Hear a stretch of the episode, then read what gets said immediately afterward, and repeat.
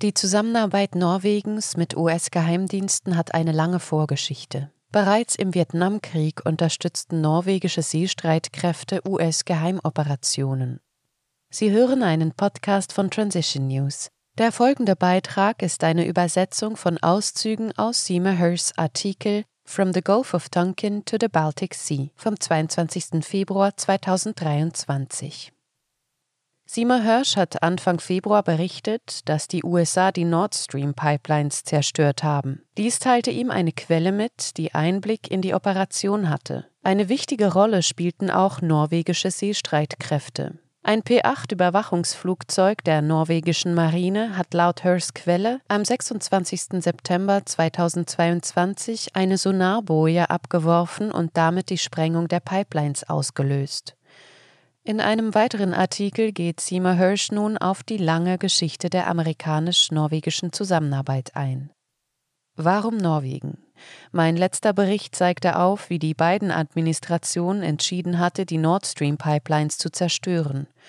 In meinem Bericht stellte ich die Frage in den Raum, warum ein Großteil der geheimen Planung und Ausbildung für die Operation gerade in Norwegen stattfand und warum waren hochqualifizierte Seeleute und Techniker der norwegischen Marine daran beteiligt? Die einfache Antwort ist, die norwegische Marine kann auf eine lange und undurchsichtige Geschichte der Zusammenarbeit mit den amerikanischen Geheimdiensten zurückblicken. Vor fünf Monaten führte diese Zusammenarbeit, über die wir immer noch sehr wenig wissen, zur Zerstörung von zwei Pipelines. Die internationalen Auswirkungen dieser Zerstörung sind noch nicht geklärt. Vor sechs Jahrzehnten war eine kleine Gruppe norwegischer Seeleute schon einmal in ein Täuschmanöver eines US-Präsidenten verwickelt. Dieses führte zu einem frühen und blutigen Wendepunkt im Vietnamkrieg. Das stets umsichtige Norwegen investierte nach dem Zweiten Weltkrieg massiv in den Bau großer, schwer bewaffneter Schnellangriffsboote, um damit seine 1400 Meilen lange Atlantikküste verteidigen zu können. Diese Schiffe waren weitaus effektiver als das berühmte amerikanische PT-Boot, das in vielen Nachkriegsfilmen geadelt wurde. Wegen ihrer starken Bewaffnung wurden diese norwegischen Boote als Nasty Class bezeichnet. Einige von ihnen wurden an die US Navy verkauft.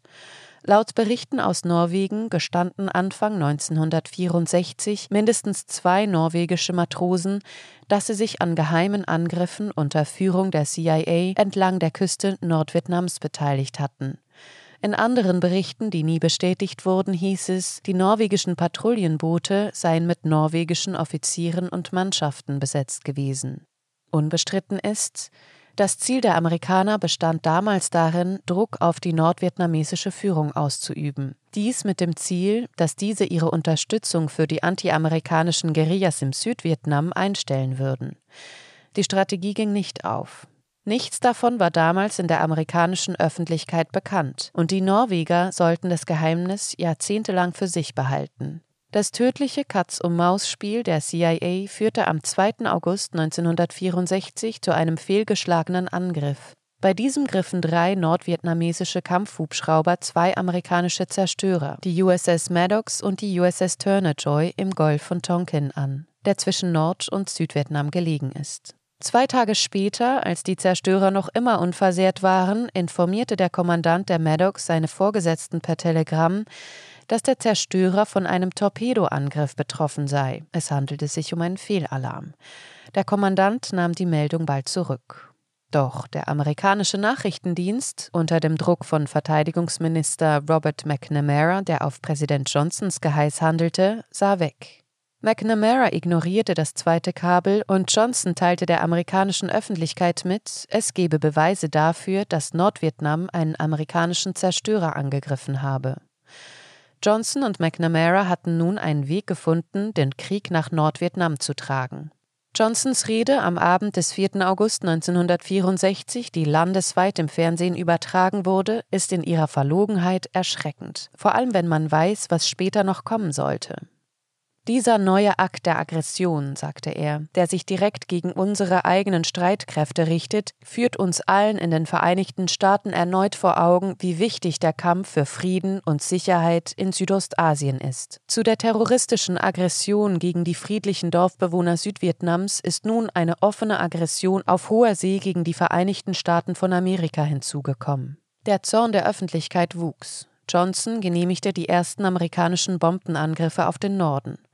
Wenige Tage später verabschiedete der Kongress mit nur zwei Gegenstimmen die Resolution zum Golf von Tonkin. Sie gab dem Präsidenten das Recht, amerikanische Truppen in Südvietnam zu stationieren und militärische Gewalt nach Belieben einzusetzen. Und so ging es die nächsten elf Jahre weiter, mit 58.000 amerikanischen Toten und Millionen von vietnamesischen Toten in der Folge. Die norwegische Marine, treuer Verbündeter im Kalten Krieg, schwieg. Sie verkaufte in den nächsten Jahren 18 weitere Patrouillenboote der sogenannten Nasty-Klasse an die US-Marine. Sechs davon wurden im Kampf zerstört. 2001 veröffentlichte Robert J. Hanyok, Historiker bei der National Security Agency, den Bericht Skunks, Bogies, Silent Hounds and the Flying Fish, The Gulf of Tonking Mystery, 2-4 August 1964. Es war eine endgültige Studie über die Ereignisse im Golf von Tonkin, einschließlich der Manipulation von Signalen. Der Bericht enthüllte, 90 Prozent der relevanten abgefangenen Signale, einschließlich der nordvietnamesischen, waren in den Abschlussberichten der NSA nicht enthalten. Daher sind sie den Kongressausschüssen nicht zur Verfügung gestellt worden, die später den Missbrauch untersuchten, der Amerika noch tiefer in den Vietnamkrieg führte. Das ist der aktuelle Stand der öffentlichen Aufzeichnungen. Aber es gibt noch viel mehr zu wissen, wie ich von einer Quelle in den US-Geheimdiensten erfahren habe. Die erste Gruppe norwegischer Patrouillenboote, die für den unerklärten Krieg der CIA gegen die Nordvietnamesen bestimmt waren, bestand aus sechs Booten. Sie landeten Anfang 1964 auf einem vietnamesischen Marinestützpunkt in Da Nang, 85 Meilen südlich der Grenze zwischen Nord- und Südvietnam. Die Schiffe wurden von norwegischen Besatzungen geführt, Kapitäne waren norwegische Marineoffiziere. Der erklärte Auftrag bestand darin, amerikanische und vietnamesische Seeleute in der Bedienung der Schiffe zu unterrichten.